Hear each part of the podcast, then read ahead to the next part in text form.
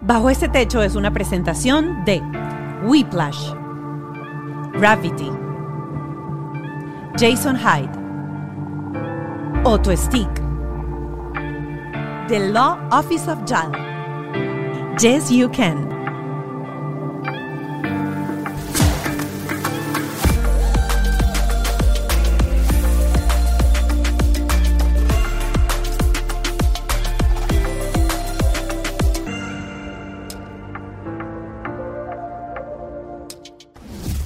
Bienvenidos a Bajo este Techo. Hoy un programa para todos los papás que en algún momento han pensado, ¿será que mando a mi hijo o no mando a mi hijo a un campamento?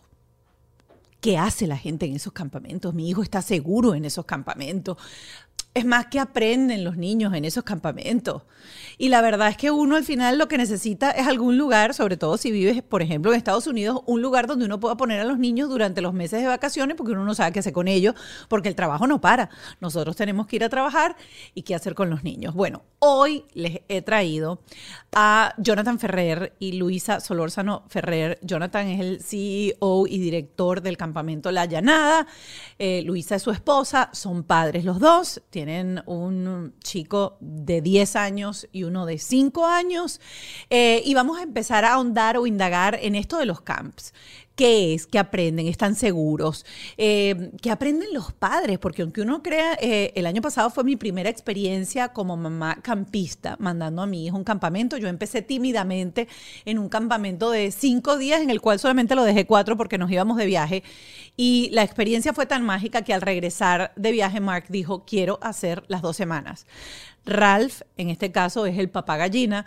Que no, ¿cómo se va a ir tanto tiempo? Bueno, total que para nosotros fue una experiencia increíble, tanto para él como para nosotros. Pero hoy voy a estar respondiendo con dos personas que saben de campamento. Eh, todas las preguntas que nosotros como padres tenemos desde esta bancada. Así que de una le damos la bienvenida a nuestros invitados hoy en Bajo este Techo. Ya están sentados en mi mesa mis invitados del día de hoy, Jonathan y Luisa. Em, creadores de, de Camp La Llanada, pero hoy nos vamos a adentrar, como lo expliqué en la presentación, eh, en esta conversación, el pantry de mi casa, eh, arrancando con, ellos son padres de dos chamos. Tienen uno de 10, ya va casi para 11, y el otro de 5, que ya va casi para 6. Exactamente. Exactamente. Mi primera pregunta, antes de entrar en todo esto, ¿ustedes fueron a campamento cuando eran chamos en su país? No. Bueno, yo- yo no. Yo, No, yo no fui a nivel de campamento como tal, no. ¿Fueron campistas? No, yo ¿Fueron fui, yo fui futbolista frustrado. Y viajé mucho, bueno, pero bueno, con ese estilo. ahorita, porque en aquella época no estaba frustrado. Bueno, exacto, pero... pero Viajaste con el- viajabas con el equipo. Viajaba con el equipo por muchos sitios y bueno, tenía ese tipo de convivencia, un poquito lo que después conocimos que era el campamento. ¿Y dónde sale esa cosa de convertirse en campistas y hacer esto que... ¿Cuántos años tiene ya, ya la llanada de fundado? Bueno, desde en Venezuela tiene casi en- 30 años en Venezuela y aquí en Florida vamos a cumplir 12. 12 este años. verano. Sí, este verano 12. Yo cuando presenté el programa dije que una de las necesidades más grandes que tenemos los padres es cuando llegan las vacaciones, ¿qué carajo hacemos con los carajitos? Porque uno no los puede meter en la maleta y llevárselos para el trabajo. Y la broma son dos meses largos y eternos y a uno no le dan dos meses de vacaciones. Bendecidos los padres que pueden decir, bueno, y nos vamos para, no sé, para Dubái. Porque, porque los niños están de vacaciones. Y esto es un dolor de cabeza, y es un dolor de cabeza no solamente en los países de Latinoamérica, sino aquí también en Estados Unidos. Totalmente. Mira, yo, yo no fui campista, eh, pero yo sí venía a Estados Unidos. Desde que tenía 12 años me venía dos meses a estudiar inglés. Mi mamá fue como súper futurista en ese sentido de que ella, y además yo la menor, única niña, y me mandó. Y bueno, no era campamento como tal, era como académico, pero bueno, tuve esa experiencia de, de independencia. Y yo creo que lo que tú estás diciendo de, de, bueno, ¿qué hacemos con los niños en el verano? Qué chévere hacer algo que sea para su crecimiento. Y creo que eso fue la mentalidad que tuvo mi mamá en su momento. Entonces, cuando se nos presenta como la oportunidad de, de empezar la llanada aquí en Florida, de verdad dijimos, bueno, qué chévere poder llevar esta experiencia a las familias hispanas que viven en Estados Unidos y que además les hace falta ese calorcito que uno en los países de uno tiene, ¿no? Que sí, mi tía, mi prima, mi la abuela, que los chamos se pueden quedar, aquí, aquí no tanto. Entonces ese calor de ir a un sitio que te recuerde tu cultura, tus raíces y además estás aprendiendo, creciendo, siendo más independiente, viviendo además una experiencia demasiado divertida para los niñitos. O sea, creo que, que todo eso nos hizo, bueno, este es como que es el, el, el, el, trabajo correcto. El trabajo correcto. Y uno dice, con tanta manera de hacer dinero, con tanta manera de conseguirse un negocio sencillito, pues, que a uno no lo vayan a demandar por todos lados. O sea, ustedes se llevan durante una, dos, cuatro, cinco días al tesoro más preciado de una familia a que naden en, el lago, la cosa. Yo lo primero que, pensé cuando yo vi el lago, yo dije, bueno, y en esa broma no hay cocodrilo. ¿Cómo esta gente hace para que no entren los cocodrilos en el lago? De eso vamos a seguir hablando, pero... Pero sí hay. vamos a salir de ese tema. Una vez de ese tema. Pero, pero, pone repelente de, cocodrilo. Pero eh, es, un, es un trabajo o es una empresa, un emprendimiento que tiene mucho, pero mucho, primero riesgo y responsabilidad. Total. Sí, yo, y yo creo que el, el, riesgo, lo que pasa es que el, la recompensa es muy bonita. Y eso nos dimos cuenta, no sabíamos al principio. Nosotros cuando comenzamos no, no, sabíamos eso, pero, pero a medida, Luisa dice mucho que nosotros somos millonarios y hablando de, de sí, hacer plata, probablemente hay muchas maneras de hacerlo. Pero la recompensa que nosotros recibimos de las vivencias y de, y de las experiencias de otros, es así, es difícil conseguirlo en cualquier trabajo. Entonces, bueno, nosotros sí decimos, yo siempre digo, yo me acuerdo de una entrevista que, que vi a Miguel Cabrera diciendo, yo haría esto gratis, porque, porque, bueno, porque esa es su pasión. Nosotros conseguimos la pasión sin saber, o sea, él desde chiquito probablemente el béisbol lo consiguió, pero nosotros es, conseguimos algo que no sabíamos que de verdad nos iba a apasionar de la manera que nos apasionó. Y hoy en día por eso decimos que sí, somos millonarios definitivamente. Total. ¿Ustedes han mandado su chamo para otro lado? No, pero ¿Se han no, yo pregunto, porque, porque ustedes son los únicos que se llevan para el campamento los hijos y tienen contacto con ellos y los ven todo el tiempo. pero sabes que yo, yo siempre cuento, yo siempre cuento esta anécdota cuando Leo se fue la primera vez. Leo tiene, va, va, a cumplir 11 y bueno, la primera vez que se fue a dormir, que tenía 7, yo le dije a Jonathan, yo no voy. O sea, yo no voy porque bueno, no, no quiero, no quiero como influir en su experiencia, ¿no? Y bueno, Jonathan sí estaba, pero bueno, Jonathan, que esté Leo, que no esté, es lo mismo. O sea, sabes que los papás, a veces algunos papás son como más desprendidos y Jonathan es súper, como que bueno, que él viva su experiencia, yo no me meto. Y yo pasé una semana deprimida cuando Leo se fue. O sea, deprimida, me pegó. Y las semanas antes yo le decía a Jonathan, eso siempre lo digo, le, le llamaba a Jonathan y le decía, por favor, escúchame como si yo fuera cualquier otra mamá. O sea, no me, no, yo no, imagínate que no trabajo en campamento, que no, o sea, escúchame como cualquier otra mamá. Tengo, tenía nervios de que era muy chiquito, muy flaquito, que se iba a enfermar, que le iba a sangrar la nariz, que él no iba a aguantar tres semanas. Y después de esa primera semana, yo estaba, o sea, yo pasaba por su cuarto, veía el cuarto, y, y Jonathan hablaba conmigo por teléfono y me decía, tú lo que estás es deprimida. Ya después se me pasó. Pero sí entiendo perfectamente que es una, o sea, para el papá también es una experiencia demasiado de crecimiento y hasta de independencia. Sí, es un ejercicio para ambos. es un ejercicio para ambos y yo a veces pienso que es más fuerte para el padre que para el hijo, porque el hijo se levanta bien temprano en la mañana y está lleno de actividades y lleno de amigos y lleno de todo y de repente te entra el guayabo en la noche cuando te vas a acostar a dormir y tu mamá no te dio el besito de las buenas noches. Pero uno se queda con el nido vacío. Y asustado, además. De paz. Sí, sí, sí, sí, fue, o sea, esa situación que cuenta Luisa fue, fue grave en la casa. De verdad, de verdad. Y creo que desde ese momento, inclusive nosotros se nos desarrolló como ese concepto mucho más poderoso de empatía con los padres. O sea, porque no era lo mismo. O sea, nosotros, y yo siempre digo que de verdad, el primer día que Leonardo, eh, que es nuestro hijo, que fue el Daycamp, nosotros revisamos realmente, doble revisamos las reglas de piscina, o sea, los, protocolos de seguridad. O sea, porque, porque de verdad dijimos, ya va, vamos a ver si esto es verdad. Y bueno, gracias a Dios sí estaba todo bien. Este, pero, pero sí, no es lo mismo, ¿cómo se llama? Cuando tu hijo lo vive, este, definitivamente te, entra un miedo diferente. Diferente. Mira, yo creo que una de las cosas que uno eh, primero se pregunta cuando va a mandar a los hijos a un campamento es ¿Qué se aprende realmente? ¿Qué son esas enseñanzas? Y, vamos a hablar ahorita en general, no vamos a entrar en, el tema específico, por ejemplo, del campamento de ustedes, que es la llanada, sino yo mando a mi hijo a un campamento en donde va a pernoctar, sobre todo, ¿qué aprende? ¿Qué, qué, qué se lleva? Igual ahorita lo estábamos comentando, que es una experiencia para los padres también, qué enseñanza hay para cualquier persona que esté viendo el programa en este momento, que todavía tenga la duda que si vale la pena o no vale la pena, cómo crece un niño. Y dependiendo de las edades también, porque tiene que haber una diferencia entre los teenagers cuando van o, un niño, por ejemplo, como el mío, que era primera vez que iba con siete, años. Acaba de cumplir. Acaba de cumplir siete. Tú acabas de decir algo importantísimo, que es que no todos son iguales. Y como no todos son iguales, hay experiencias, diferentes experiencias en diferentes campamentos para diferentes edades. Eh, yo te diría, y, esto pasa en todos los campamentos bien organizados, como tú dices, no, estamos hablando solamente de la llanada. Todos los campamentos que tengan mucha organización que tengan mucha pasión y que tengan claro su propósito, creo que les dan, es que les dan infinidad de cosas. Para mí, eh, aprenden a que, a que sean mucho más eh, conformes con la simplicidad. No sé si, o sea, si esto es como de repente muy profundo. Nosotros somos muy simples. No hay muchos fuegos artificiales. O sea, no hay. O sea, es el contacto, es, como socializas. Es como te atreves a hacer una cantidad de cosas que normalmente eh, eh, no te atreves porque en tu casa hay un tema de seguridad, un tema de confort. Y esto te saca de eso. Al sacarte, te hace evolucionar como persona. Entonces, ¿qué exactamente? No sé, o sea, e, esta es una pregunta como complicada porque es muy sencillo hablarte de independencia, hablarte de una cantidad de cosas. Pero para mí es la sencillez que le da y que pone todo el mundo en el mismo playing field. O sea, todo el mundo está al mismo nivel.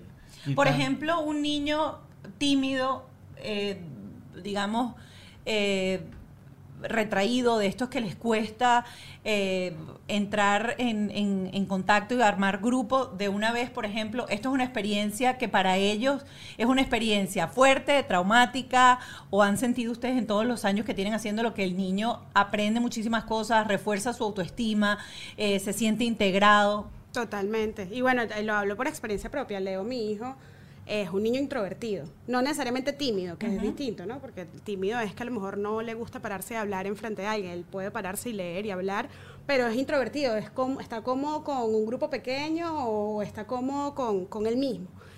Y los primeros años sí fue retador para él hacer amigos, o sea, involucrarse en la cabaña, pero a medida, o sea, siempre la pasó muy bien y creo que además le ganó tanta tolerancia a los niños que no eran como él y parece mentira porque eh, usualmente uno dice, no, bueno, el, que, el que es extrovertido es muchísimo más tolerante. No, o sea, creo que el que es introvertido también le cuesta estar como en ese mundo donde hay tantas personalidades distintas. Y él hoy en día me dice, mami, o sea, gracias al campamento yo he evolucionado tanto, porque he aprendido a que, a que lo como es cada quien de verdad, verdad, verdad porque es, este es mucho más extrovertido que yo, pero aporta algo, este es igual que yo, que chévere, me conecto con él, este tiene otros intereses, pero aporta algo a la cabaña, al equipo, al grupo. Y yo creo que eso que dice Jonathan del even de Plainfield eh, es que, es que mm, definitivamente nos volvemos un poco más tolerantes, porque tienes que, a juro, conectar con muchísimos tipos de personas porque estás ahí en convivencia todo 24/7, pues. Y, y yo creo que Luisa te lo responde, definitivamente es más duro o sea, si eres una persona introvertida, el campamento no está hecho de alguna manera por justamente la exposición que tienes. Eh, vas a dormir en un sitio con unas personas que no conoces necesariamente. Este, o sea, el campamento se grita, se habla, se, o sea, cosas que el introvertido no necesariamente lo desgastan. O sea, yo soy una persona introvertida. A mí, yo salgo de mi casa y estoy cargado y me va descargando cualquier interacción que yo tengo con una persona. Y llego agotado a mi casa. Es lo mismo que les pasa en el campamento. Entonces, es un ambiente fuerte, pero es lo que dice Luisa. O sea, van, ellos van creciendo en ese ambiente y se exponen. Y nosotros somos muy conscientes de eso y diseñamos actividades que les den y que les permitan tener sus espacios. Y que no, no solamente el campamento está diseñado para niños extrovertidos. Entonces sí, es fuerte, pero el crecimiento al final es gigante. Gigante justamente para ellos mismos. Otra cosa que me parece súper interesante y ya yendo al otro extremo del otro tipo de, niños que este, tú oyes los cuentos, por ejemplo, mi hijo va en autobús al colegio y cuando oyes los cuentos del autobús siempre está el jodedorcito, el mala conducta, el que su papá piensa que el niño es eh, el niño Jesús y resulta que no es el niño Jesús.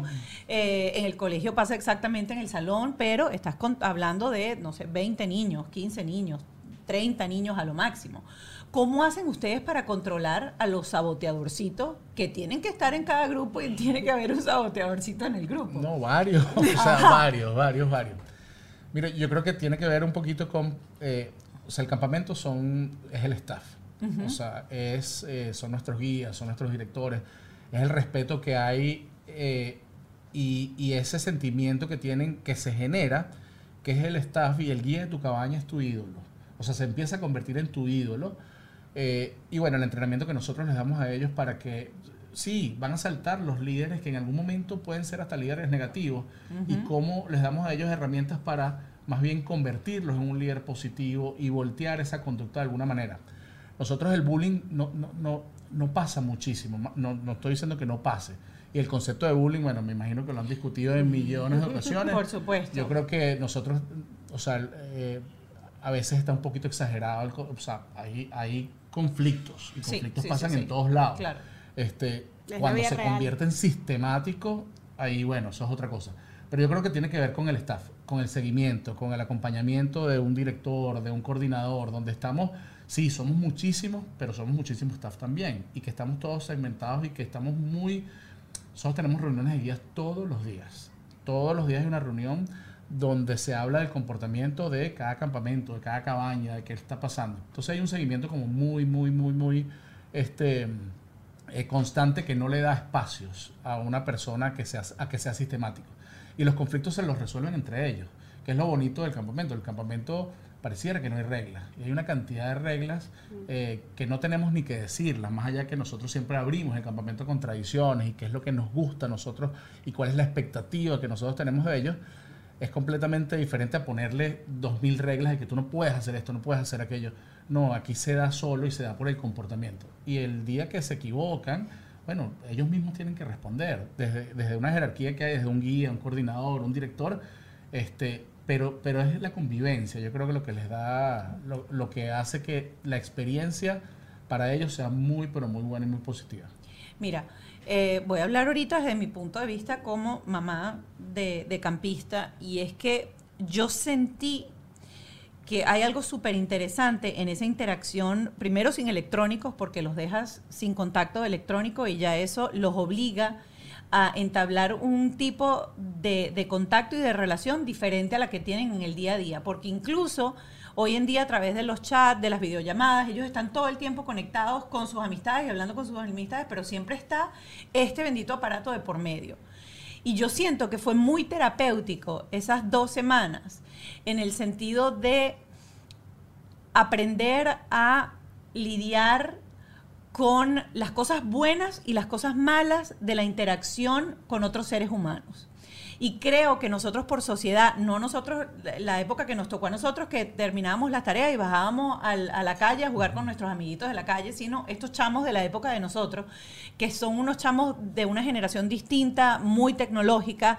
Creo que ese contacto y esa, y esa fricción de lo bueno y lo malo con personalidades líderes, con el introvertido, con eso que estás diciendo todos ustedes de colocarlo en flat. Yo siento que hizo a Mark mucho más empático y mucho más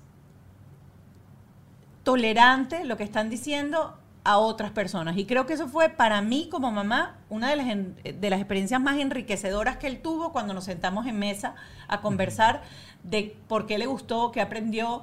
Y, y yo siempre cuento, el- en el video está una anécdota muy, muy cómica, es que nosotros estamos en la fila para recoger a Mark y antes de llegar a la fila, Ralph se descompuso y empezó a llorar, a llorar, a llorar, pero sí a llorar como un niño. Y le digo, pero ¿por qué estás llorando si no lo estamos dejando, lo estamos viniendo a buscar? Y él estaba muy emocionado de llegar y, Y agarrar a Mark. Y apenas Mark se monta en el carro y nos abrazamos y todos con lágrimas en los ojos, Mark también con lágrimas en los ojos, y le preguntamos, Mark, ¿por qué estás llorando? Se acabó, tú me dejas ir el año que viene. Y yo le digo, pero bueno, hijo, o sea, yo pensé que estabas llorando porque al fin nos estábamos reencontrando. Entonces creo que sí fue una, una experiencia súper linda. Dudamos muchísimo al principio, tuvimos varias conversaciones este, para, para mandarlos y voy a ese punto del desapego de los padres para mandar a, a los niños a pernoctar en, en un campamento. Eh, uno de los eh, temores más grandes es que a mi hijo le dé mamitis o le dé papitis en la noche. ¿Cómo hacen ustedes con eso? Porque, como les comenté hace un ratico, en el día están llenos de actividades. No son ni se acuerdan que tienen mamá ni tienen papá. Pero cuando llega la noche, viene el momento de dónde está mi abracito, mi besito, si me leen un cuento, eh, si pasan nada más a decirme, te cepillaste los dientes, terminaste tu tarea, dependiendo de la edad que tengan, pero, pero está, ese, ahí está mamá y papá, que son esa seguridad, son ese nido, son ese, ese factor protector. Sí, bueno, sí, da mamitis, sí, da papitis y, y también da hijitis a las mamás, o sea, es, es, cómico porque nosotros siempre hablamos de que nosotros somos un poco como psicólogos también con los papás, ¿no? Como para que sepan que sí, que o sea, somos muy frontales además con, con, la información que le damos a los papás y la expectativa. Nunca escondemos una mamitis o una papitis, o sea, y, y, y lo, que hace, lo que decía Jonathan antes es que los directores, directoras que están en el campamento, que son como las figuras de papá, mamá, más allá de los guías que son como sus ídolos y sus hermanos mayores, hay directores y directoras que están entrenados y capacitados para poder manejar con tanto con el papá como con el campista cualquier situación. No, que es totalmente normal. Muy pocas veces la situación llega a un punto donde es inmanejable. Muchas veces, de hecho, los niños más chiquitos, parece mentira porque mamá, las mamás preguntan, pero los chiquitos no están muy chiquitos, la mamitis debe ser súper dura. Parece mentira que los chiquitos salen más rápido. ¿Qué es la edad más? Más o menos de los chiquitos de 7 a 10 es más rápido salir de la mamitis que los más grandes. Los más grandes ya tu cerebro no, o sea, cuando tú estás más chiquito, tu cerebro es más plástico, es más moldeable, te adaptas a las cosas mucho más fácil, eh, además, bueno, te distraes más fácil, te, o sea, te adaptas a las situaciones mucho más fácil. Los niños más grandes, que ya están como más entrando a la preadolescencia, adolescencia, que no, que es la primera vez que van al campamento, su, cerebro no es tan plástico, entonces llegan ahí a una experiencia totalmente nueva, con más prejuicios, con más, como con más capacidad de decir esto no me gusta y me tranqué aquí, me tranqué, puede ser que sea un poco más difícil para ellos. Entonces, por lo menos yo siempre recomiendo que mientras más chiquitos los manden mejor, porque los expones a, adaptarse a una edad más temprana, es más sencillo para ellos. Y, la realidad es, y esto lo, esto lo voy a decir a nivel personal, eh, que nosotros estamos ahorita ante una situación con nuestros hijos, de que son una generación de cristal, uh -huh. que es lo que ahorita está como que, no, la generación de cristal, nosotros somos la generación de concreto porque somos súper duros, pero ellos son la generación de cristal. Y creo que tiene mucho que ver con el tema de la tecnología, que ojo, yo siento que la tecnología por muchas razones también es, bueno, hay que adaptarse a ella y es positivísimo para los chamos en muchas cosas a nivel cognitivo y social inclusive. Pero sí hay que hacer detox porque eso es un escudo que, que, hace también que te vuelvas más de cristal porque tienes siempre este escudo puesto y cuando te enfrentas a ese roce que tú hablabas, que es de tú a tú, cara a cara, es muchísimo más difícil manejar situaciones y a veces nosotros los mismos padres somos culpables de eso, ¿no? De decir, por lo menos yo siempre cuento esto que digo, o sea, qué fácil es cuando hay una situación, estamos un grupo de adultos con niños y entonces hay una situación y uno se mete a resolver si hay un, ¿sabes? Un desacuerdo entre, no, pídele disculpas, no porque más bien no esperamos a ver cómo lo resuelven ellos, a ver cómo ellos hablan frente a frente y lo tratan de resolver. Y yo creo que eso pasa muchísimo en el campamento, que al no ver padres en el campamento, nosotros estamos súper alerta y pendientes de que la situación no se salga de las manos, pero los dejamos a ellos resolver. Y eso hace que, se pon, que sean un poquito más fuertes. Yo te, yo te digo algo, yo no sé cómo no hay mucha más mamitis. O sea, para mí, eh, al ambiente, otra vez, saliendo de tu casa, de tus papás, eh, dejando un teléfono atrás, mm. entrando en una cabaña, como te digo, donde no conoces, vas a dormir con 12 personas o 10 personas, donde vas a ir a un baño, con, o sea, vas a compartir una cantidad de cosas. Yo no entiendo realmente cómo no hay muchas más mamitis. Eh, lo que sabemos y lo que hemos estudiado con el tiempo es que las mamitis se pueden prevenir y es lo que nosotros tratamos de hacer. Y cuando ¿Cómo llega, hacen eso?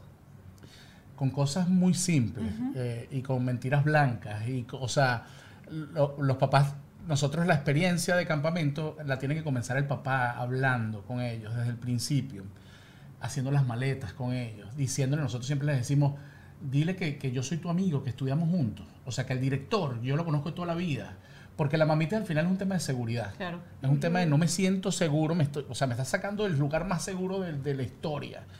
Y, y, ahora qué? Y nosotros, o sea, si tú le dices, no, mire, es que yo conozco a Jonathan de toda la vida, estudiamos juntos, no sé qué, él es casi mi primo. Y les decimos eso. Y lo- y los no campistas llegan los y le campistas dicen llegan y te dicen, sí, tú que estudiaste con mi papá, que estudiaste con mi mamá. Es que le da seguridad en ese momento. Y después, una de las cosas que más hemos visto, que la las mamitis más complicadas, tiene que ver con los papás y no con ellos mismos. Que es que el papá no confía necesariamente que el chamo puede hacerlo. O sea, que él puede mantenerse en un campamento por una semana y dos semanas. Y él no lo hace, no lo hacen a propósito, obviamente, lo hacen por la inseguridad que ellos mismos tienen porque no tienen confianza. Pero esa desconfianza se la transmiten a ellos. Cuando tú le dices a tu hijo, si te pasa algo malo, tú me avisas y yo le dices al director y yo te voy a buscar. Automáticamente el mensaje que le estás dando sin querer es el no vas a poder. O Claro. sea, yo creo que no vas a poder. Llámame que yo, yo te salvo, pues. Yo estoy Es- ahí. Exactamente. No lo vas a resolver tú solo. Entonces ahí es donde ahí nosotros tratamos mucho de trabajar eso con los papás, de que es que confía, así te estés muriendo por dentro, o sea, así te estés muriendo porque eso no es difícil de controlarlo, es, tú tienes que darle toda la confianza que ellos van a poder. No, y Jonathan siempre lo dice que si tú estás ya tomando la decisión de mandar a tu hijo a un campamento, sobre todo de dormir, que es como la, el- la experiencia más fuerte, es porque confías, es porque hiciste tu trabajo de research, porque le confías en, en las personas a quien se lo estás mandando, sea cual sea, o sea, se Claro. llame o quien sea. Entonces, si confías, tienes que también confiar en que tu chamo también lo va a lograr. Entonces, esa- esas palabras de, de, de encouragement, de, de, de decirle sí vas a poder, más bien, nosotros estuvimos con Leo cuando lo mandamos la primera vez. Jonathan le pidió a todos los papás en un email que le dieran ahora, de que después de todos los consejos que él le había dado a, a los papás, que los papás ahora le dieran consejos a él, que iba a mandar a su hijo por primera vez a dormir a un campamento. Y la cantidad de consejos que nos mandaron eran, o sea, diles que, dile que, que le va a pasar buenísimo, dile que lo va a lograr, dile que no, que no, que no va a sentir mamitis. O sea, esas palabras de, de que sí puedes son demasiado importantes para setear la expectativa del chamo cuando llega al, al Pero campamento. conclusión, la mamita existe, existe, eh, es mucho más bajo de lo que la gente pudiese pensar y normalmente la gran, pero gran, gran, gran mayoría sale en unos días. O sea, y nosotros, y, y creo que cualquier campamento hace este tipo de cosas, que es, es la conversación con el papá, porque el papá al, al final es un aliado. O sea, no hay que verlo como, bueno, me da miedo decirte que a tu hijo le está pasando esto. No, es dime más bien cómo lo ayudo. O sea, dime, cuéntame, cuéntame cosas que yo me pueda, de alguna manera, pueda conectar con él.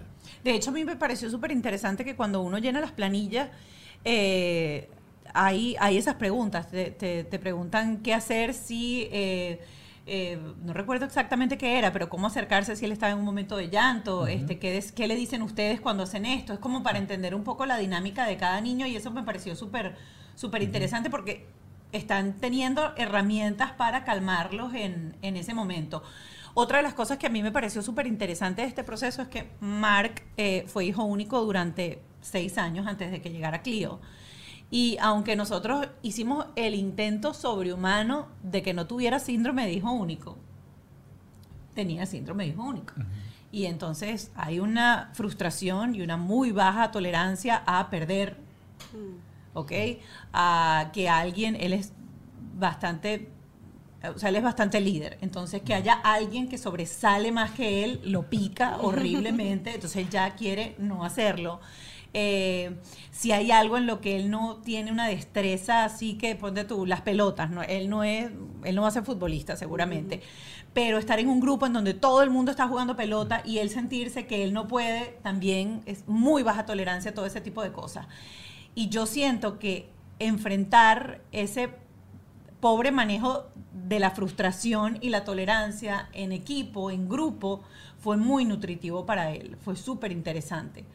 Eh, ¿tienen, ¿Tienen alguna, o sea, lo detectan en alguna manera? ¿Hay algo, algún tipo de ejercicio que ustedes hagan o qué creen ustedes, qué tipos de juego ayudan a que estos niños, estilo el mío, por ejemplo, eh, no haya sufrido? Porque yo lo pongo a jugar pelota en el patio de la casa con su primo y con otros y al final dice yo no quiero jugar más y se pone bravo y se va a hacer otra cosa. Pero eso no pasó nunca. Bueno, ¿crees tú que no No, No, o sea, digo, pasó no llegó, o sea, no no pasó en el sentido que él nunca llegó diciendo Exacto, me no frustré. quiero ir porque me frustré, porque Claro, pero probablemente se frustró. Claro, sí, Varias no, veces sí. en el camino.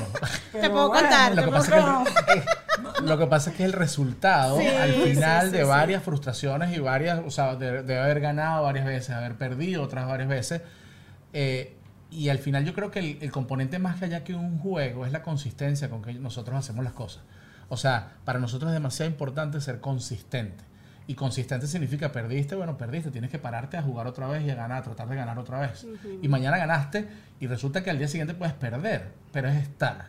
O sea, día tras día. Y para No, nosotros el no, concepto de sí. consistencia es una de las cosas más importantes este, que les enseñamos a ellos y se lo enseñamos a través de un programa, a través de unos juegos, a través de una curva emocional, a través de una curva de competencia.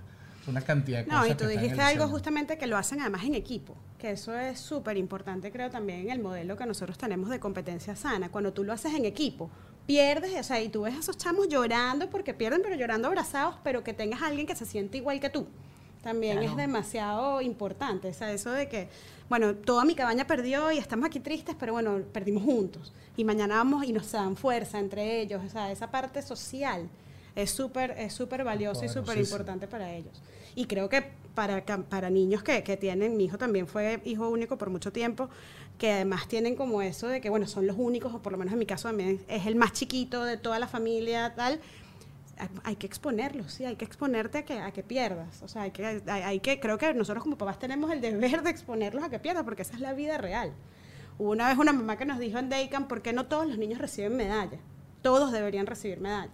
Y esa no es la vida real. No todo el mundo recibe medallas todo el tiempo. Nosotras como mamás no recibimos medalla todo el tiempo. También tenemos momentos donde ponemos la torta y nos sentimos mal, pero eso es lo que te hace después querer hacerlo mejor.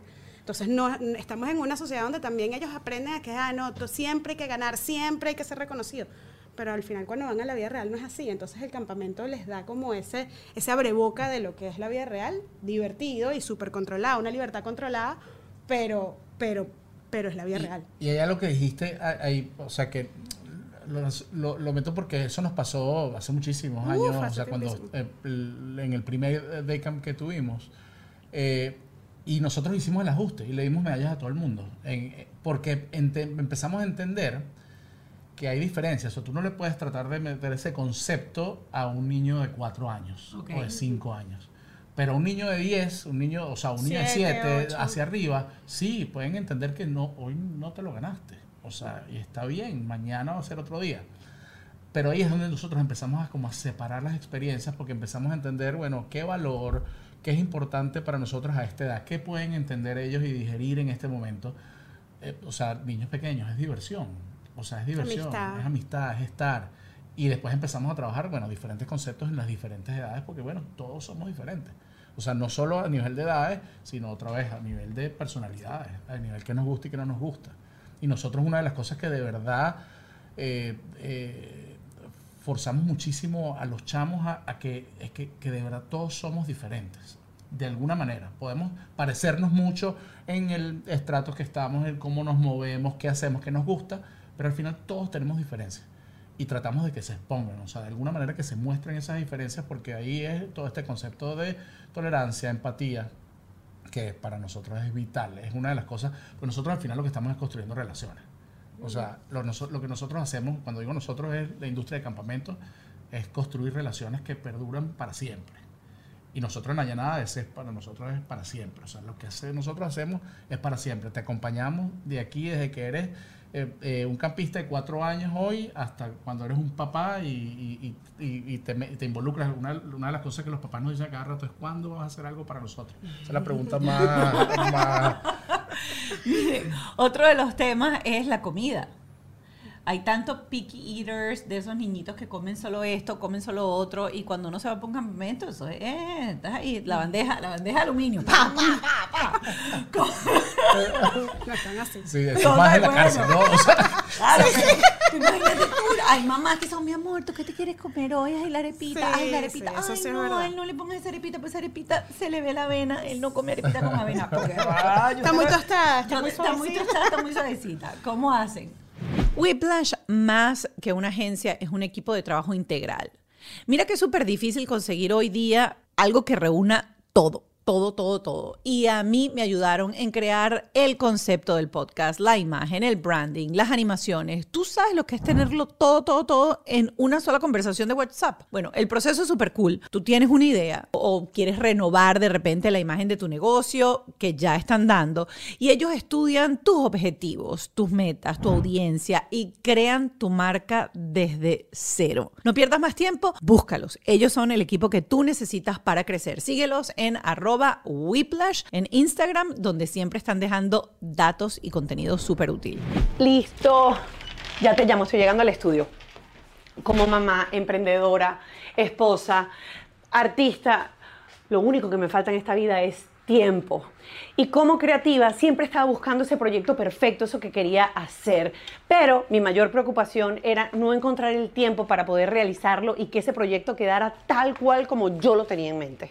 Pero conocí a la gente de Gravity y la verdad es que ellos hacen que todo el proceso sea mucho más sencillo. Esto, esto es mucho más que un estudio. Y yo solamente me tengo que preocupar por crear contenido. Tienen absolutamente todo listo y lo único que necesito es mi taza de café. Si tu preocupación es la misma, no esperes más y contáctalos www.gravity.com o por Instagram arroba gravity.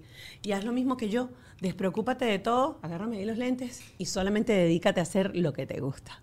Los dejo porque voy a empezar ya a grabar el podcast. Lo certifico.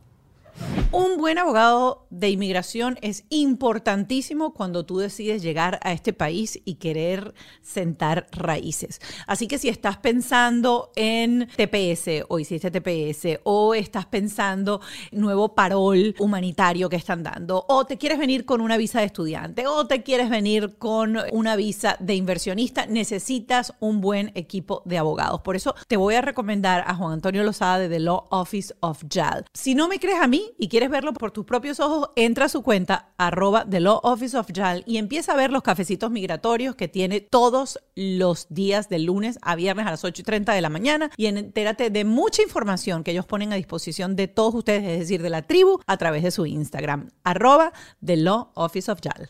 Yes You Can es el sistema de dieta para bajar de peso que todos los latinos amamos aquí en los Estados Unidos porque tiene el sabor de tu comida. Te voy a asegurar que con este régimen, así como lo estoy haciendo yo para recuperar mi figura después de la pérdida, lo vas a poder hacer tú sin quitarte esas comidas ricas, utilizando los suplementos de comida. Tiene todo, todo, todo lo que tú necesitas para desintoxicarte, para bajar de peso y para mantenerte en línea comiendo rico y saludable. Además, vas a aprender a comer de por vida con el semáforo. Ya lo sabes. Si otros pueden, tú puedes. Yes, you can.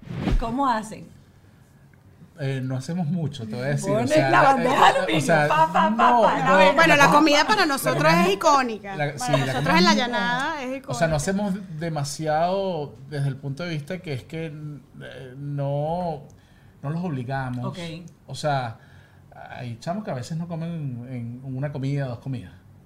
Nos aseguramos de que, bueno, una frutica o algo. No cambiamos el menú por Ok. alguien. Eso sí no lo hacemos.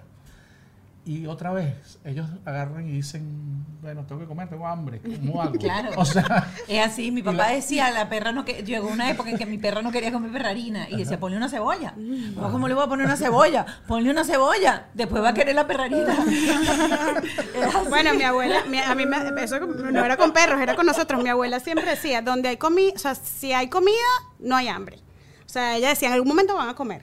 Y me lo decía a mí con mis hijos. O sea, me decía, "Sí, tranquila, no obligas a tus hijos a comer, porque además eso, bueno, además es todo un estudio de que cuando tú obligas, entonces le creas eso de que tienen que tener el plato limpio, entonces empiezan a comer de más, etcétera, etcétera, etcétera.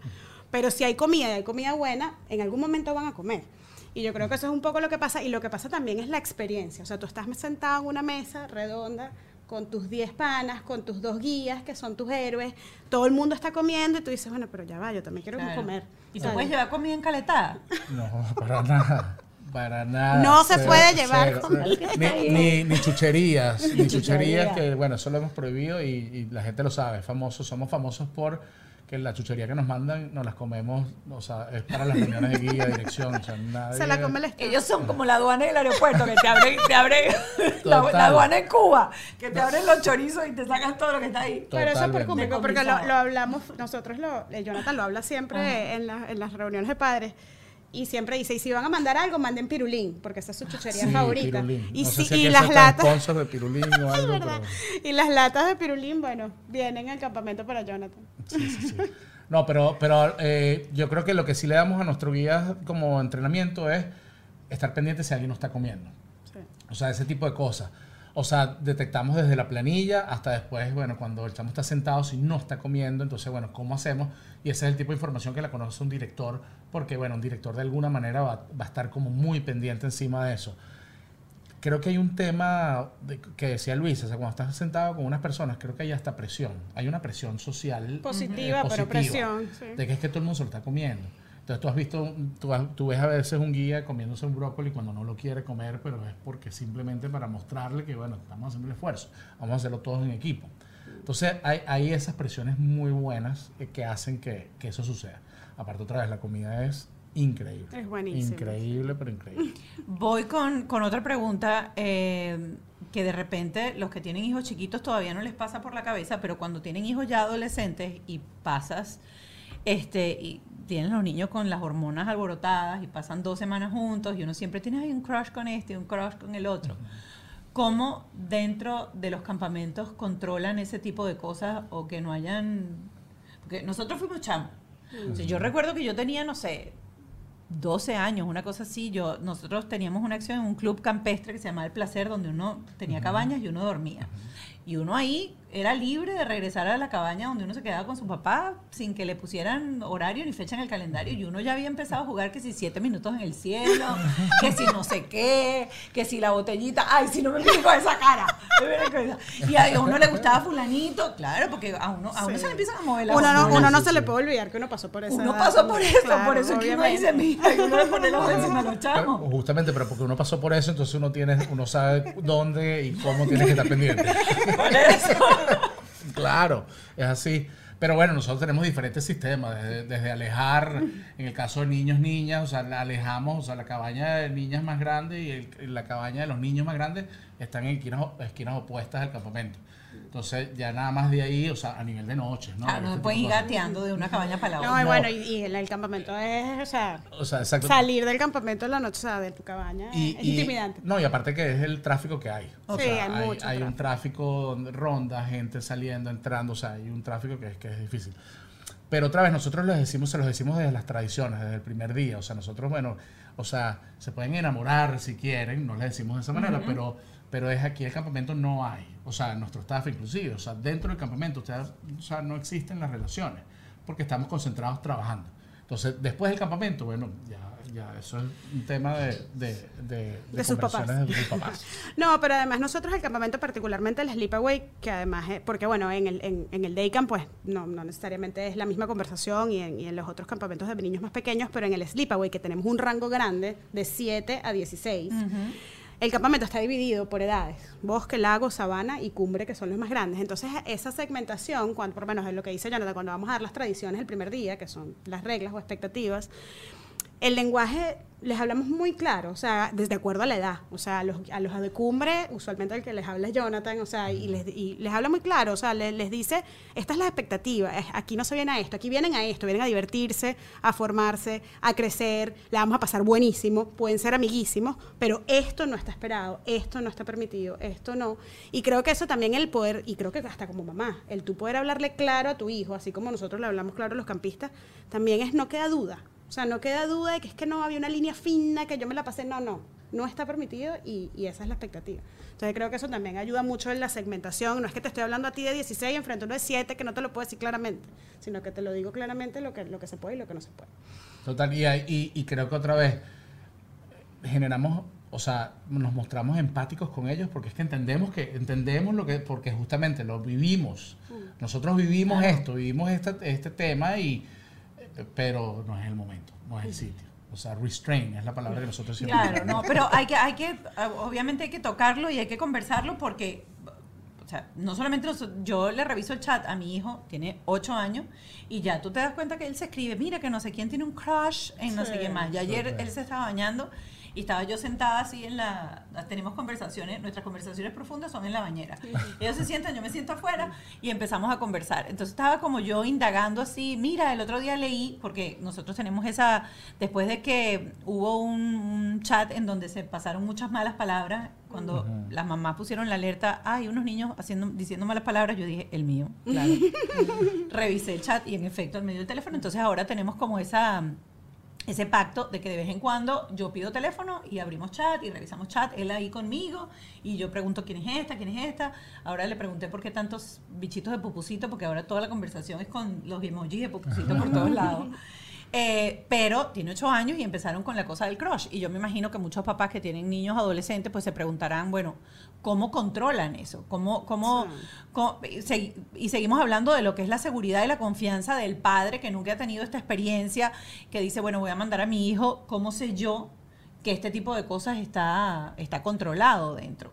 Claro. Totalmente. Y otra vez, o sea, se trata de supervisión, hay muchísimas personas en el campamento y nosotros lo que fomentamos, o sea, fomentamos, eh, o sea, el nivel, el amor, o sea, el- el- el- la relación, como te dije. El cariño. Es simplemente que de otras maneras. O sea, en la dinámica del campamento no te da espacios Sí, o sea, también para pasan eso. O sea, ellos no paran, o sea, ellos no paran aunque creen que paran en muchos momentos, pero no están, o sea, nosotros todo el día los estamos moviendo de áreas. O sea, no tienen eh, estos espacios eh, donde están aburridos, donde pueden buscar hacer cosas. No, para nada. O sea, todo el programa está diseñado para que nunca paren. Nunca, absolutamente. Y eso es lo que te hace de alguna manera es, estás en una rutina que no, bueno, no, eso no, no, no da espacio. Ahora, el tema de la seguridad, que fue lo que empezamos a, a hablar cuando, cuando arrancó el, el podcast, este, yo creo que es una de las cosas que a mí más me aterraba. Eh, cómo controlan ese tipo de cosas. Y bueno, como les digo, cuando yo vi el lago, yo dije, bueno, aquí, o sea, hasta en Disney hay cocodrilos. Eso es lo Claro. y, y se lo tiene que preguntar cualquier papá este, que manda el chamo. Eh, ¿cómo- ¿Dónde son las instalaciones? ¿Cómo son? ¿Por qué están controladas? O sea, ¿qué, qué nos pueden decir a nosotros como para explicarlos? Miren, dentro de, obviamente, ese pequeño eh, umbral de riesgo que puede haber, porque uno puede bajar las escaleras de aquí, torcerse un pie bajando las escaleras, este, cómo controlan pues la seguridad, porque son todas actividades al aire libre, tienen actividades dentro del agua, eh, Claro. ahondemos un poquitico ahí. Mire, yo, o sea, a nivel de, del riesgo del lago y agua y todo esto que, que al principio hablábamos de los cocodrilos, este, bueno, no, o sea, yo creo que no, no sé si me meto, no quiero meterme como por sede, porque cada Ajá. sede tiene su- su- sus diferentes configuraciones de alguna manera. Es que tenemos unos protocolos, o sea, de seguridad en base a, bueno, cualquier cosa que pueda suceder. En el caso del agua, que, que definitivamente sedes tenemos en varias sedes tenemos agua y el tema de los cocodrilos es algo que, bueno, que sí, a veces nos llaman eh, sobre esto. Bueno, tenemos un protocolo donde eh, eh, tenemos eh, como una sociedad, una alianza con el Florida Wildlife Management, que básicamente ellos vienen todo el tiempo, o sea, en, en una de las sedes, no necesariamente en todas, eh, al campamento y hacen y retiran, o sea, están como constantemente eh, pasando por el campamento, monitoreando, hacen bueno, una cantidad de estudios, no sé qué, y retiran si hay eh, diferentes o sea, especies, tamaños, no sé qué, los retiran. Nosotros, antes de una actividad de agua, este, no- nadie se baña en un lago, na- o sea, nos- en el lago de Lake Wells. Sí, lo que pasa es que es diferente. Es que, claro, exacto, diferentes tenemos sedes. diferentes sedes, por eso no me quería meter como en el detalle, porque tendríamos que hablar dos horas de todo cada una.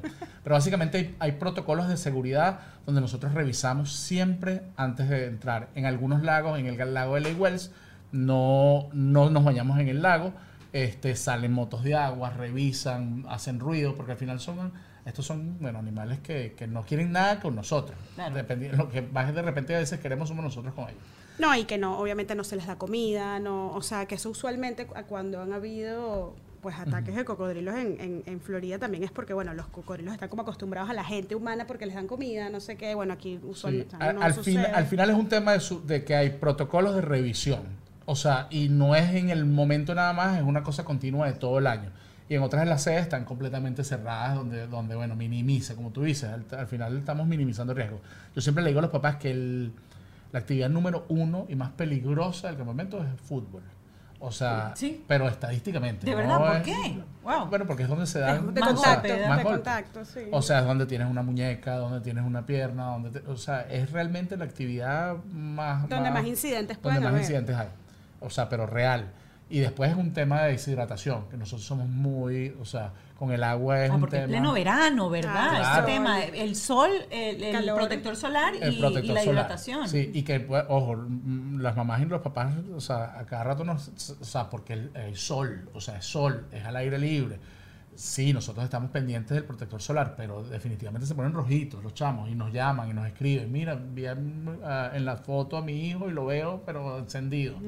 este, entonces, bueno, sí, es un tema constante de monitoreo de todas estas cosas, pero el agua por lo menos es muy, pero muy importante para nosotros porque justamente el tema de deshidratación, o sea, el sol es, es algo, bueno, y por eso tenemos termos de agua por todos lados, pausas donde tienes que pasar por el agua para poder seguir a la otra actividad, o sea, hay una cantidad de cosas con el tema del agua que nosotros hacemos muy, pero muy importantes porque, bueno, es una de, los- de las cosas importantes durante un verano con ese calorón. Y otra cosa es el idioma. Porque eh, nosotros que venimos de familia latina, pues es muy rico que tengan esta interacción eh, en español. Pero sé también, por experiencia de este año, que hay niños que tampoco es que a veces lo hablan mucho, sus papás son americanos, igualito los mandan a este tipo de- Sí. en donde se enfrentan llaneros y patriotas y ellos dirán, qué verga es esta, lo mío es del norte, de la guerra del norte y del sur, la Carolina. Sí, no, es- es- es- es- es- cuando empezamos el campamento aquí en Florida, hace 12 años, que bueno, veníamos de Venezuela, ahori- porque ahorita tenemos más sedes en Texas, España, Panamá recientemente, pero en ese momento estábamos de Venezuela a Florida, no había más nada, este pues era un, es un atractivo muy grande que el campamento sea en español y, hace 12 años que, que además había una masa gigante de, y que todavía la hay de, hispanos, pero que era como más necesario aún ese arraigo a, a tu lenguaje y a tu cultura, pues se ha convertido como en un ícono. Pero es comiquísimo porque cuando tú preguntas en las encuestas a los papás, ¿es el español uno de los primeros factores por los que mandas a tu hijo a campamento? Te dicen que no. Te dicen que más que todo es el carisma, la cultura, la confianza, porque además nosotros tenemos, o sea, el- por lo menos en nuestro Sleepaway, el 70% de nuestros campistas vienen de ser campistas años anteriores.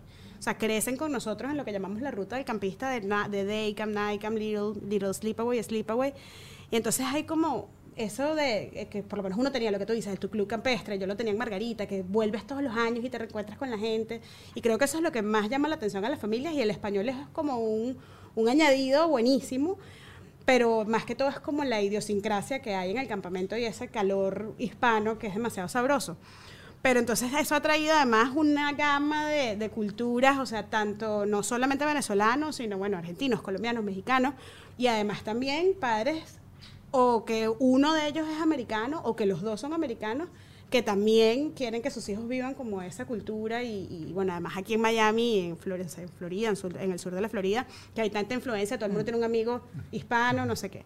Entonces, bueno, sí, es- al final todos hablan inglés, todo nuestro staff es bilingüe, todos los niños igual hablan inglés, entonces nunca nadie se va a sentir totalmente perdido pero sí motivamos a que a través de canciones, de juegos, de explicaciones, a que ellos intenten habla- hablar en, el, espa- en español y que si tu guía lo habla es demasiado cool. Entonces, Claro. si tu guía habla el español, yo también quiero intentarlo. Y, esa, y eso último que decía Luisa es, es creo que nuestro fuerte. Nuestro fuerte es que el guía, nosotros no obligamos ni te decimos, epa, no puedes estar hablando inglés. Más allá que le puedas recordar, eh, habla en español. Pero tiene que ver con el guía.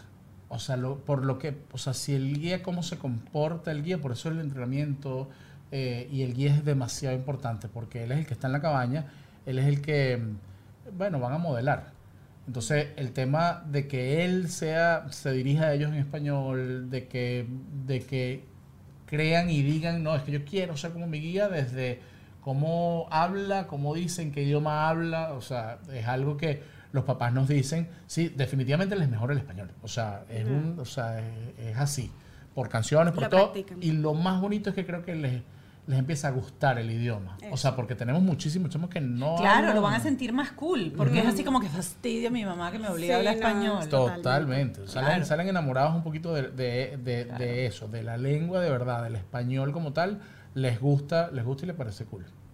Para cerrar, eh, ya vamos a hablar específicamente de cuáles son esos programas que, que tienen para colocarlos este, dependiendo de y cuáles son las diferencias. Ok, Ajá. chévere. Y después vas a decir tú dónde va Mark este año. ah, te pusiste nervioso, ¿no? Ah, no, no, no. Mira, y antes, antes de contarte un poquito de lo que es la ruta del campista, que, que, que, bueno, porque como dice Jonathan, cada programa está diseñado para las particularidades de cada, de cada grupo de edades. Al final nosotros, yo creo que Me encanta el, el- el podcast como tal porque es acerca de parenting y bueno, nosotros además somos papás de campistas chiquitos. Y lo que yo siempre digo es que la llanada llegó a mi vida cuando yo menos sabía que lo necesitaba, porque en verdad ha sido como que una gran diferencia para mi familia y para mis hijos, pero creo que eso es lo mismo para todos los campamentos. Nosotros somos pro campamento, más allá del campamento que tú decías mandar a tu hijo, porque sí creo que el campamento te ayuda a cocriar a tu hijo, definitivamente, te ayuda a cocriarlo y a mí me ayuda a cocriar a mis hijos y, y, y pienso en mandar a Leo a otros campamentos que no sea la llanada en este caso, que es mi caso, sino que también tenga la experiencia de, otras, de otros lugares, de ver otra gente, porque en verdad que en esta vida que vivimos creo que es chévere esa mentalidad global y que ellos sean independientes, ¿no? Y bueno, para eso nosotros tenemos lo que es la ruta del campista, que es como ciertas etapas para que tu campista, dependiendo de tu edad, de la edad de tu chamo, pues empiece a vivir la experiencia de campamento en ciertas medidas. Primero está el day camp, que como decía Jonathan, es un campamento que no es para dormir y que se los, los llevas en la mañana y los buscas en la tarde y son para campistas de 4 a 10 años, es- se enfoca mucho más en la diversión, en la amistad, en pasarla chéverísimo y ahí empiezas a darle herramientas para que entonces ya se puedan ir a un campamento de dormir, que está el NICAM, que es el campamento cortico que Mark Que también- hizo Mark. Mark lo hizo de primero el año pasado, que es de cuatro noches nada más. Y es una experiencia chévere como ese pedacito también para que ellos prueben, para que uno como papá también pruebe, si es algo que, que los- ambas partes están como dispuestas a lograr. Más son cabañas más chiquiticas. Fue, sí, el grupo sí. es más chiquito, son 40 campistas, es, es Yo- como... en- en- perdón que te interrumpa, pero es que Nike a mí me parece un espectáculo. Porque es lo que yo hubiese soñado hacer cuando era, cuando era pequeño, es dormir en una carpa Más carpas de verdad. Sí, En carpa. sí, sí, o sea, sí. no es una cabaña. Y fogata. no- para carpa con aire acondicionado, sus hijos no se van a morir de calor en la Exacto, noche. Pero exacto. carpa. Pero es carpa, es, o sea, es, es un programa espectacular como, como primera experiencia de dormir. Porque bueno, está aquí, o sea, a la hora de bueno, Sí, puedes buscar si pasar, o sea, si, te- sí, si estás tan preocupada, entonces puedes ir. Pero, pero el programa Nike pues, me es parece demasiado bello. espectacular. Sí, es, es una experiencia demasiado chévere. Después está Little Sleepaway Camp, que también es un sleepaway, pero para niños de 7 a 12, que es espectacular porque los hablamos totalmente en su idioma. El programa es todo como ambientado en lo que es el lenguaje y la narrativa de videojuegos, más allá que no tienen ningún tipo electrónico, pero todo es ganar gemas, level ups, descubrir mundos, unlock mundos, etcétera. Y, bueno, ellos gozan demasiado y bueno, hay toda la, parte de competencia que para nosotros es súper importante. Y bueno, y es para, esos, para esas edades que es súper chévere porque se sienten que son protagonistas. O sea, que no hay alguien más grande que le va a ganar o que es el protagonista, sino que ellos son los protagonistas. Y después está, bueno, nuestro Sleepaway, que es de 7 a 16. Y, y bueno, que ahí la competencia es mucho más, este, es sana también, pero mucho más intencional, donde están, en todos están los llaneros y los patriotas aquí. Ruda, ruda, Sí. puedes decirlo. No, ruda. ruda. Es ruda, es competencia ruda. Bueno, en los videos se ve. Este, y eso termina en el programa CIT, que son los Counselors in Training, que son los campistas de 15 y 16, ahí mismo en el Sleepaway, que ya son los que están, de cierta manera, eh, el programa está todo diseñado con herramientas de liderazgo, de comunicación, de trabajo en equipo, para que ellos, bien sea como parte del staff del campamento o para su vida real, pues sigan pues como eh, potenciando todas estas herramientas que han ganado en el campamento, que son habilidades blandas al final y que, y que son súper importantes para la vida real también. Bueno, ahí creo que se llevan una idea de, de todo. Little Sleepaway fue el que hizo Mark. Sí. Y Ya son ese- Nike Camp y Little Little Sleepaway. Ese es el que va a volver a ir, me imagino, este año, ¿no? Claro. Sí, yo creo que sí. ¿verdad? Yo creo que Ese le sí. toca otro añito más de eso. Este, ahí les dejé todas las opciones. Este, la página web, si quieren, eh, nosotros la vamos a poner en la descripción. Si están viendo el video podcast en YouTube, va a estar en la descripción de esta casilla www.camplayanada.com para que lo sigan también a través de Instagram. Eh, tienen una comunidad maravillosa, así que si ustedes están dudando, este programa de hoy este, es para que si ustedes están dudando en lo que ganan los hijos y lo que ganamos nosotros los padres para mandar a un niño a una experiencia de campamento y sobre todo para pe- pernoctar en un campamento, miren, con los ojos cerrados. Eso sí, investiguen dónde los van a mandar, quiénes son las personas, cuánta experiencia tienen, eh, tengan siempre los números de contacto a la mano y lo que les digo, preparen a sus hijos para la experiencia. La clave es anticipar, como dicen todos los psicólogos, para cualquier cosa que los niños están haciendo es anticipar. Así que Anticípense. Gracias por haberme acompañado. Eh, qué rico compartir este, con ustedes esta, esta conversación y nosotros nos vamos a ir al Patreon a responder algunas preguntitas y vamos a tener especialistas, eh, no, vamos a nada más responder hoy preguntas que nos han llegado acerca de... eh, qué hacer, acampar, no acampar, mandarlos, no mandarlos y bueno, cuántos tafil tiene que tomarse uno como padre cuando manda a los niños. Cuánta por- Nutella, cuánta Nutella hay que tomar. Gracias por No, haber gracias estado. a ti, No, no, Mónica. gracias, Gracias, a ti, de verdad. eh, o sea, para nosotros es como. Es muy bonito poder hablar de lo que vives. O sea, y hablarlo y hablarlo con mucha pasión. Entonces, bueno, gracias por la invitación y gracias a, a- los que están viendo esto y ojalá se atrevan a mandarles un campamento. Es la mejor inversión que van a hacer en, en las vidas de sus chamos, de sus Totalmente. hijos. Gracias. la próxima. Bye. Chao, hasta luego. Bajo este techo fue una presentación de Whiplash, Gravity, Jason Hyde, Auto Stick, The Law Office of JAL, Yes You Can.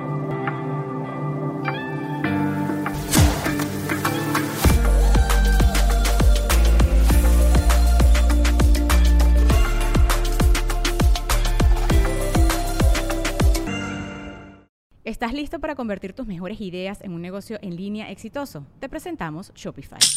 Tal vez no lo sabías, pero nuestro podcast More Than Mamis es un negocio y lo empezamos por supuesto para desahogarnos y hablar sobre la maternidad, no para convertirnos en expertas de ventas y del e-commerce. Así que sí, necesitábamos ayuda para vender nuestro merch y poner en marcha nuestra tienda. ¿Y cómo suena con Shopify?